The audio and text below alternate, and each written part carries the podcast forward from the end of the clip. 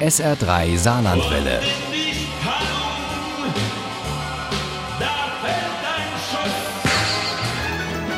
Der Krimi-Tipp. Mit dem SA3 Krimi-Tipp machen wir heute einen Abstecher auf die Insel. Genauer gesagt in eine Seniorenresidenz, in der die Bewohner zwar auch mit dem Alter zu kämpfen haben, aber einige davon mit einem ungewöhnlichen Hobby dafür sorgen, dass sie geistig fit bleiben. Sie haben den Donnerstags Mordclub gegründet und lösen ganz knifflige Mordfälle. Das ist die Kulisse für ganz wunderbare Krimis von Richard Osman. Der neueste heißt Der Donnerstags-Mordclub und die verirrte Kugel. Und Uli Wagner hat ihn mit großem Vergnügen gelesen. Coopers Chase heißt diese Seniorenresidenz im Süden Englands, in der Elizabeth mit ihrem Mann Stephen, Joyce, Ron und Ibrahim leben.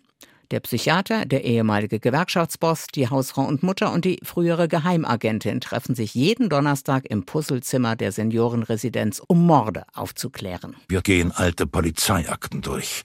Klingt nach einem netten Hobby, sagt Mike. Hält die kleinen grauen Zellen fit. Mike ist niemand anderes als der berühmte Mike Waghorn, der Anchorman von Southeast Tonight. Joyce hat ihn mit einem Interview mit Ron, dem früheren Gewerkschaftsboss, nach Coopers Chase gelockt. Sie brennen alle darauf, Mike Waghorn zu dem Mord an Bethany Waits zu befragen. Die junge Journalistin und Co-Moderatorin von Mike war einer ganz heißen Sache auf der Spur, einem millionenschweren Mehrwertsteuerbetrug, bevor ihr Auto von den Klippen stürzte und sie, so vermuten es alle, ums Leben kam. Und genau diesen Cold Case will der Donnerstags Mordclub nun endlich lösen. Mike ahnt davon freilich noch nichts.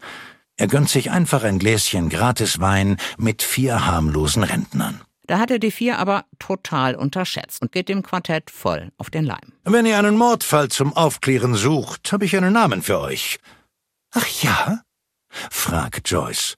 Bethany Waits, sagt Mike. Doch bevor sie sich so richtig an die Arbeit machen und die Recherchen aufteilen können, werden Elizabeth und ihr Mann Stephen bei einem Spaziergang aufgegriffen und entführt. Über Langeweile können wir uns jedenfalls nicht beklagen, sagt Stephen. Der ausnahmsweise einen wirklich guten Tag hat, denn immer öfter hat ihn die Demenz voll im Griff. Da betritt ein Hühne den Raum, ein Mann hörbar aus dem Norden Europas, weshalb die beiden ihn heimlich den Wikinger nennen. Sie sind hier, weil ich schon länger nach einer Möglichkeit suche, Viktor Iljitsch zu töten. Verstehe, sagt Elizabeth. Und deshalb, sagt der Wikinger, möchte ich, dass Sie, Viktor Iljitsch, für mich umbringen. Viktor Iljitsch war, wie Elizabeth früher, Geheimagent oder ist es vielleicht immer noch, nur auf der anderen Seite des einst eisernen Vorhangs, der sich London als Altersruhesitz ausgesucht hat. Nur zur Sicherheit.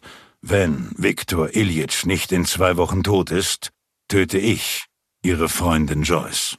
Zwei Wochen. Dem Donnerstagsmordclub läuft die Zeit davon. Alle werden eingespannt. Und weil Joyce immer ihre Begleiterin ist, wenn sie zu kritischen Missionen aufbricht, nimmt sie ihre Freundin, die natürlich keine Ahnung von dem Deal mit dem Wikinger hat, mit nach London in Victors Apartment. Du musst mir vertrauen, Joyce, sagt Elizabeth. Ich bin deine beste Freundin. Nicht mehr, sagt Joyce. Als Elizabeth Victor mit Waffengewalt ins Badezimmer drängt. Bitte, ich dreh mich jetzt um und wir. Elizabeth drückt ab. Nein, auch dieser Krimi ändert nichts daran, dass Altwerden nichts für Feiglinge ist. Aber der Donnerstags Mordclub und die verirrte Kugel von Richard Osman macht manche Wehwehchen etwas erträglicher und zaubert uns sogar bei brisanten Themen wie Demenz oder Alterseinsamkeit ein Lächeln ins Gesicht.